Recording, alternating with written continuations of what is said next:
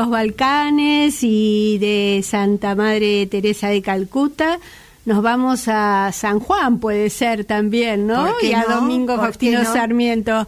Y la tenemos ya conectada a Ana Felicia. ¿Cómo estás, Ana? Araceli te saluda.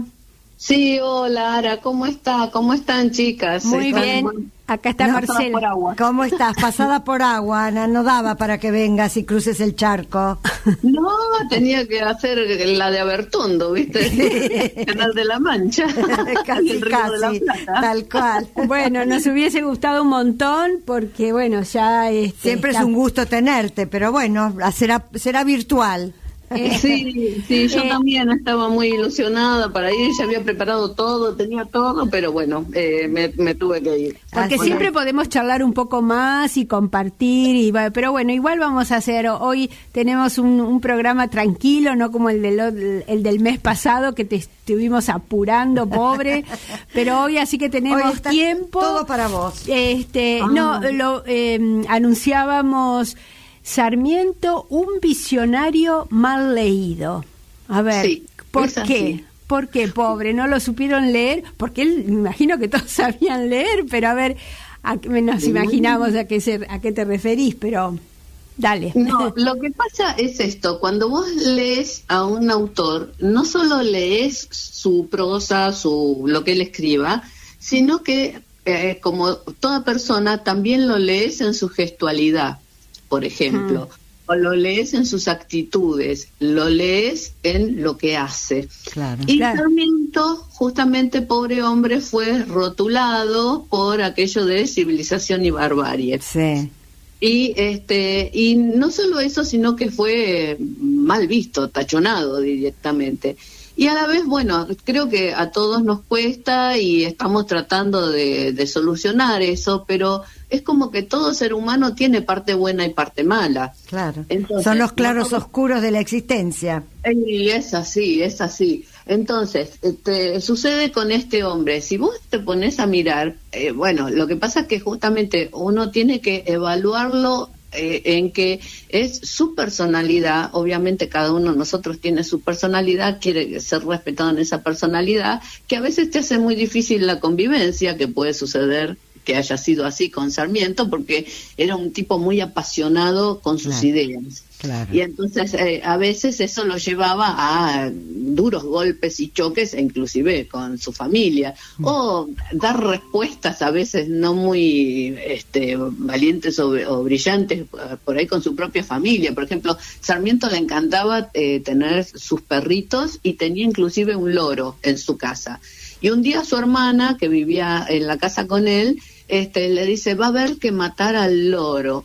Y entonces él le dice, ¿por qué me vas a matar al loro? Porque ya está muy viejo. Y entonces él la mira y la contesta, entonces va a haber que empezar a matarte a vos. Porque en realidad estaba más vieja que el loro. Una respuesta agria.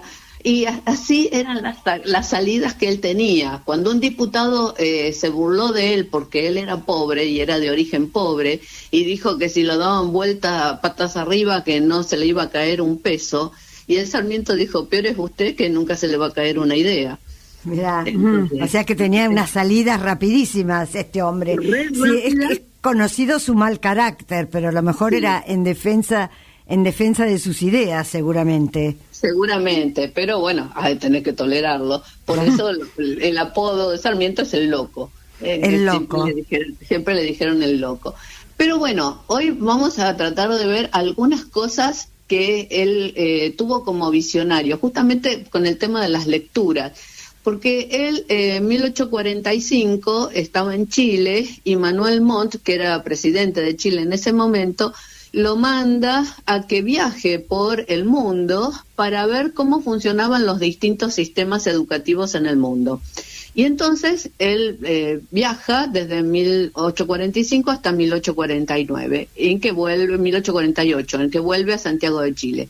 Y allí, además de casarse con quien fuera su única esposa, Benita, este, se dedica a escribir lo que ha visto en sus viajes en un libro bien gordo que se llama Viajes, que lo va a publicar en la imprenta de su eh, yerno, su yerno, sí, no, sí, es su yerno, de su yerno que es Julio Bellín, que se ha casado con Ana Faustina Sarmiento, que es la única hija que él tuvo, porque él al casarse con Benita adopta a Dominguito, el hijo que mm. tenía Benita, con su esposo. Eh, Sarmiento era muy amigo del esposo y cuando ella enviuda, él se casa con ella y este y adopta al nene. El, amigo se llamaba Domingo Castro Calvo. Entonces, este, este, este hombre se casa y se pone a escribir. Y entonces este, imprime ese libro que conocemos hasta el día de hoy en donde él lo que más se maravilla es en escribir las cosas que él ha visto maravillosas en el mundo y que él quiere traer a la Argentina, que donde él se pregunta para sí mismo, no lo escribe, pero es lo que surge de ahí, ¿por qué nosotros no? Por ejemplo, él ha, estado de viaje en Suiza y ha visto los trenes, un tren que se había este, hecho especial para montaña, que eh, tenía unas ruedas con unos ganchos que la rueda daba vuelta y se enganchaba abajo del riel. Entonces, eh, eh, con esa, ese gancho iba subiendo las montañas y cuando llegaba arriba levantaban los ganchos, se levantaban los ganchos y el tren circulaba como siempre. Entonces, con esa idea, él vino y durante su presidencia, él inicia la construcción del ferrocarril trasandino. Claro, es verdad justamente si en Suiza, que era también un movimiento alpino, alto, terciario, con montañas como las nuestras de los Andes, se había podido hacer, ¿por qué en Mendoza no? Y él inicia justamente ese ferrocarril. Durante su gestión, él también este, va a poner en marcha el primer servicio de tranvía tirado a caballo. Eh, no nos olvidemos que él estuvo en Estados Unidos, estuvo en dos ocasiones distintas por comisiones diferentes. Él estuvo en, una vez eh, por el envío de Mont, que allí se encontró con Horace Mans y con Mary Peabody, que fueron los que le mostraron cómo funcionaba el sistema norteamericano de educación. claro. Claro. Y después él estuvo también, pues, con posterioridad, como embajador enviado por Mitre porque él era el embajador de los Estados Unidos durante la presidencia de Mitre, que fue el presidente anterior a él. E, entonces, él en, en, ese viaje, por ejemplo, en el primer viaje, él alcanza a viajar en diligencia por Estados Unidos para ir de un lugar a otro. Y entonces eh, vamos a ver que va a ser una persona muy reconocida y justamente con esto de que lo que hablamos de el mal leído, he estado leyendo en estos tiempos, por ejemplo, eh, expresiones de distintos autores que nos muestran lo que ellos piensan acerca de Sarmiento, por ejemplo, expresiones de Unamuno, expresiones de Borges, pero Unamuno español.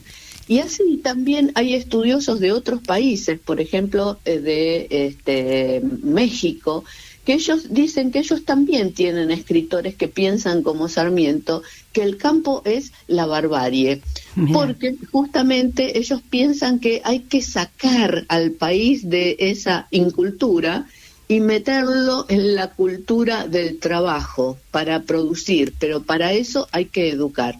Y fíjate que justamente Argentina, Chile, México son los tres países eh, fundamentales en Hispanoamérica en cuanto al tema de educación. Claro, es verdad. Justamente son los tres países que siempre intercambiamos trabajos de pedagogía, de didáctica, porque son los tres países que más han trabajado, incorporando también a Brasil como eh, América eh, Latina, diríamos. los trabajos, por ejemplo, este, de, grandes, e importantes investigadores brasileños también han llegado hasta nosotros. Entonces, bueno, con esos viajes, él ha visto un montón de cosas. Y una de las cosas que él vio y que lo impresionó sobremanera es en 1867 la Exposición Mundial de París. Él se fue a París y, ahí se quedó maravillado. Y ahí tomó contacto con personajes muy importantes. Al año siguiente, en 1868, Sarmiento es elegido presidente en nuestro país y vuelve a nuestro país, porque justamente él estaba en Estados Unidos como embajador, acá se inicia este, la campaña política a instancias de Mansilla, que lo presenta como candidato, y este, lo eligieron, y entonces Aurelia Vélez le escribe, venite que te eligieron, sos el presidente. Así fue. Ah, imagínate, igual que ahora, este Ana. No, eso justo, te iba a decir, si aquellas campañas eran igual que las nuestras de este tiempo. Nada que ver. Eh, digamos, en un aspecto, porque en realidad, como decimos siempre, desde el siglo XXII antes de Cristo, la sopa se ha hecho igual que ahora. Lo que varía es la tecnología.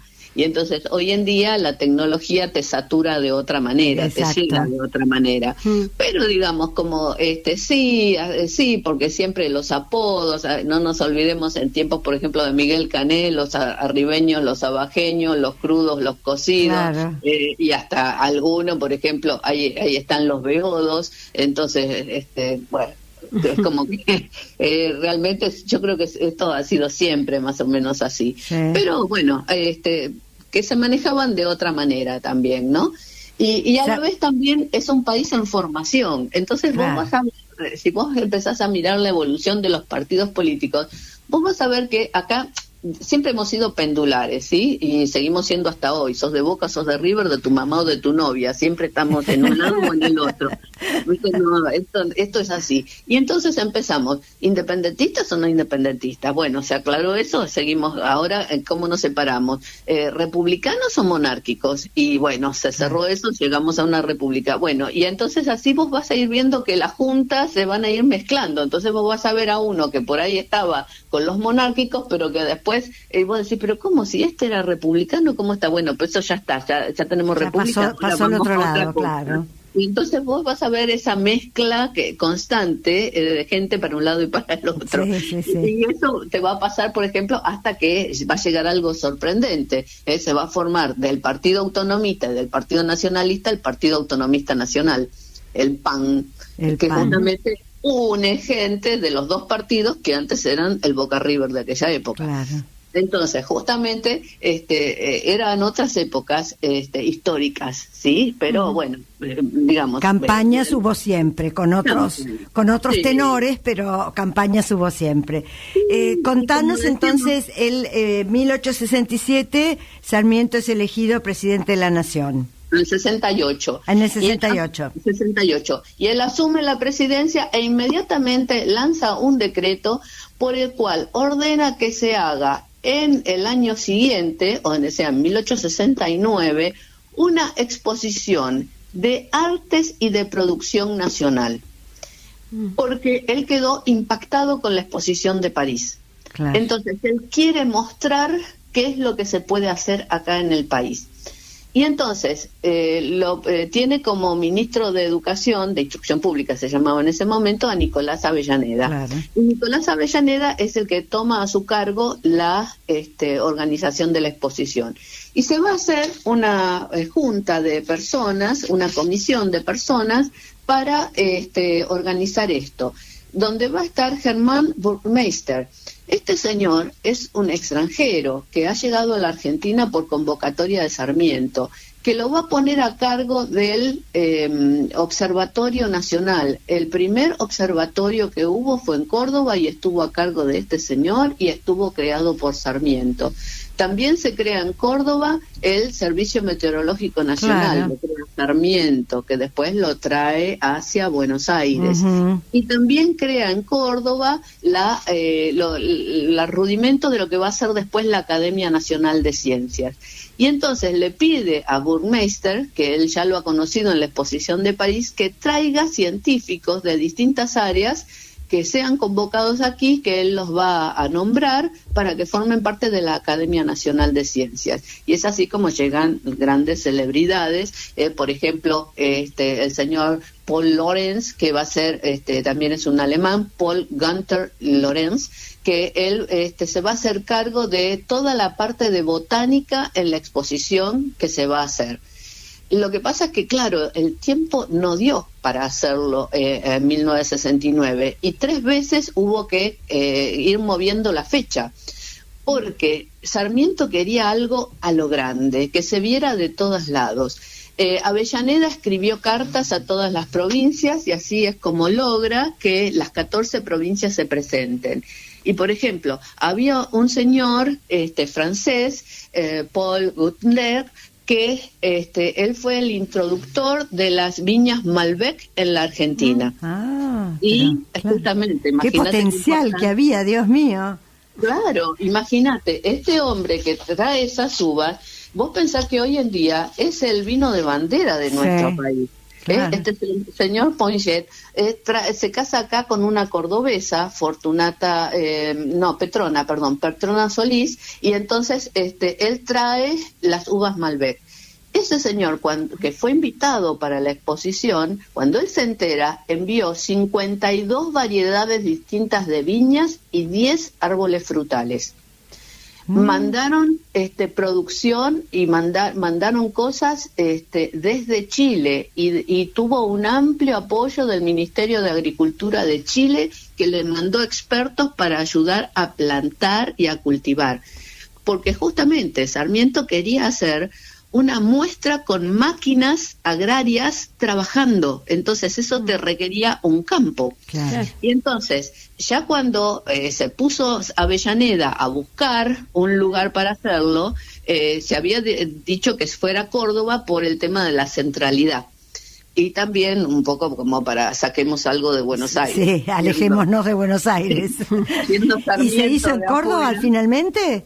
Lo hizo en Córdoba, sí, totalmente. El, la ciudad de Córdoba, allí se, este, se inspeccionó, se le dio a Córdoba la orden de que dieran una lista de lugares preseleccionados para, este, para hacer esta muestra. Y finalmente no encontraron ninguno eh, que no ningún edificio público que reuniera las condiciones necesarias. Entonces, ellos ofrecieron la Quinta de Peñalosa, que estaba en el pasaje Sobremonte. Ese lugar hoy en día son los tribunales de Córdoba. Ah, claro.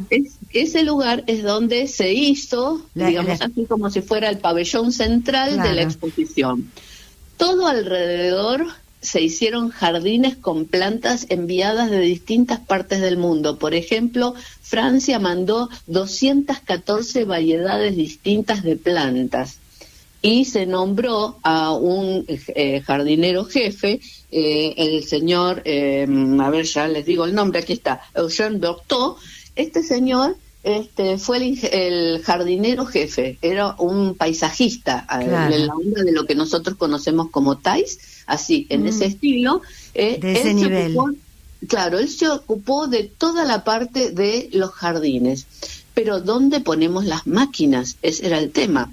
Y también el otro tema es yo no quiero que vean las semillas, yo quiero que vean las plantas. Entonces hay que plantar y como pasa siempre, tenés que plantar, tenés que esperar que crezca, tenés que esperar que florezca. Entonces, obviamente, eh, no se pudo hacer en las fechas que él quería. Finalmente la exposición se va a hacer en 1871, pero es como que hubo algunos eh, eventos, diríamos hoy, que no son eventos, pero bueno, algunos acontecimientos previos que se hicieron, por ejemplo, en la Quinta Santa Ana. La Quinta Santa Ana es hoy un barrio residencial de Córdoba formado por seis manzanas, donde está el eh, nuevo centro shopping y el Sheraton Hotel. Esa era la Quinta Santana.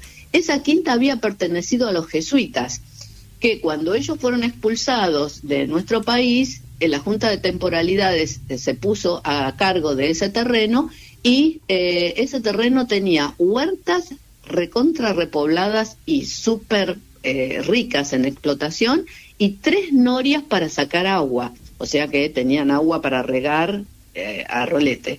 Y a la vez, bueno, después se produce una epidemia de viruela y el gobernador de Córdoba, que no era otro que el marqués de Sobremonte, toma el oratorio de esa quinta para armar un hospital de enfermos contagiosos. Mm. Entonces, este, esa quinta se llama así de Santa Ana porque allí se veneraba un lienzo con una pintura de eh, la Madre de la Virgen de Santa Ana. Y entonces por eso se llamaba así. Entonces, ahí, en ese lugar que ya para el momento de la exposición estaba abandonado, diríamos así, este, se usó para hacer las este, plantaciones. Y se usaron 120 tablones de 4 metros cuadrados cada uno, donde se plantó en un sector flores, en un sector de 22.507 metros cuadrados, 42.500 metros cuadrados con legumbres y 28.800 de agricultura y árboles frutales. ¡Qué bárbaro! Ana, ¿de dónde sacás todos estos datos? Pensando, eh? yo Porque, lo mismo. Mira que yo he leído de Sarmiento, pero este tema nunca lo leí en ningún lado. Mal leído. Mal leído, mal leído. ¿Viste? Sí. Yo te digo, eh, yo estoy enamorada de este libro y no me puedo despegar. Lo encontré en mi librería de cabecera y el libro se llama Exposición Nacional de Córdoba de 1871. ¡Qué el inicio, el inicio de la agroindustria argentina. Y lo escribió Juan Carlos Grassi, que es de la editorial Ferias y Congresos Sociedad Anónima. Él escribe, eh, ha escrito este, sobre la sociedad rural, las exposiciones rurales. Pero te digo, yo eh, también cuando lo leí al principio eh, había momentos de pava en el que se me caía la lágrima y digo, ¿cómo nunca nos enseñaron esto? Ah, bueno, entonces tuviste la misma sensación que estoy teniendo yo. Totalmente, totalmente. Entonces yo digo, no, esto hay que difundirlo. No, no es, no es posible que esto quede acá encerrado en un librito. La gente tiene que saber que Francia, por ejemplo, nos mandó nabos para plantar, que Sevilla nos mandó habas, que nos mandaron acelgas, habichuelas, que Chile nos mandó no sé cuántas variedades diferentes de maíz y variedades diferentes de guisantes. Nos mandaron plantas de toda Europa, mandaron plantas de Bélgica, plantas de Holanda. Eh, todos aquí en el país quisieron participar. Eh, te digo, esta quinta rebosaba, rebosaba, y eh, el que se puso al hombro esta parte de la exposición, porque él ya estaba más o menos vaqueano en eso, fue Eduardo Olivera, que era nada más y nada menos que uno de los fundadores y presidente de la Sociedad Rural Argentina. Claro. Entonces, él tenía experiencia en esto. Aparte, van a poner en la puerta de la quinta, como lema de la exposición, la, eh, el lema que es el lema de la sociedad rural de, siempre. Cultivar es servir a la patria. Cultivar la tierra. O sea que todo esto dio inicio a toda la parte agropecuaria de la Argentina, sin duda. Fue como el eh, impulso. Eh, eh, sí, esto de cultivar el suelo y servir a la patria es como que ya estaba de antes, pero es como que esta exposición, que justamente en las conclusiones finales que Nicolás Avellaneda le entrega al presidente de Sarmiento, él pone que como conclusión de esta exposición él va a lograr que se difundieran por el país casi 30.000 paquetes de granos, legumbres, flores y cereales que se introdujeran en el país multitud de variedades de trigos, maíces y legumbres que no eran conocidos y que se lograra una experiencia práctica de cultivo, porque también Sarmiento puso premios y, puso que se pusieran premios. Convocó una comisión de notables para jurado de acuerdo con las especialidades, se acuñaron monedas. Eh, el 16 de diciembre de 1870, que se inauguró la exposición en la Quinta Santa Ana, a las 6 de la tarde, allí estuvo eh, Olivera, este, junto con eh, los, mayores personajes de Córdoba, se habían enviado 120, no, perdón, 12.000 invitaciones a, este, de gente para que fuera a ver la feria. Se había adornado todo con banderas Además eh, de ese lema en la puerta, había otros escudos que este, decían también eh, industria y comercio, libertad y trabajo. Entonces ya eso me va dando una idea de para dónde vamos. Claro, totalmente. ¿Y cuánto tiempo duró esa exposición? Duró desde diciembre hasta enero del año siguiente, del año 72. Y este, fíjate que de noche los árboles se iluminaban, entonces imagínate la gente desbocada a ver eso. Y había una pérgola con orquesta en vivo para amenizar las jornadas. Se imprimieron catálogos, se imprimieron planos de la feria para que todos puedan ir a ver todo. Vos fíjate el nivel que te estoy diciendo. Pero no, no, no, estoy realmente impresionada y además cada vez más impactada de que esto no se conozca y ha sido algo, algo fantástico. ¿Por qué, ¿por qué se ocultó o por qué está mal leído? y yo no sé si se oculta. Lo que pasa es que, eh, por lo que te decía, estamos muy detenidos por los prejuicios. Eh, entonces, por ejemplo, habrá gente que no te lea a Perón porque yo no soy peronista o porque odio a Perón o por lo que sea, eh, ya menos, pero habrá gente que no habrá leído a Rosa, pero hacemos mal en no leer al otro. porque, bueno, a ver. Pero lo que pasa es que esto no son ideas, estos son hechos hechos concretos que le hicieron un enorme bien al país.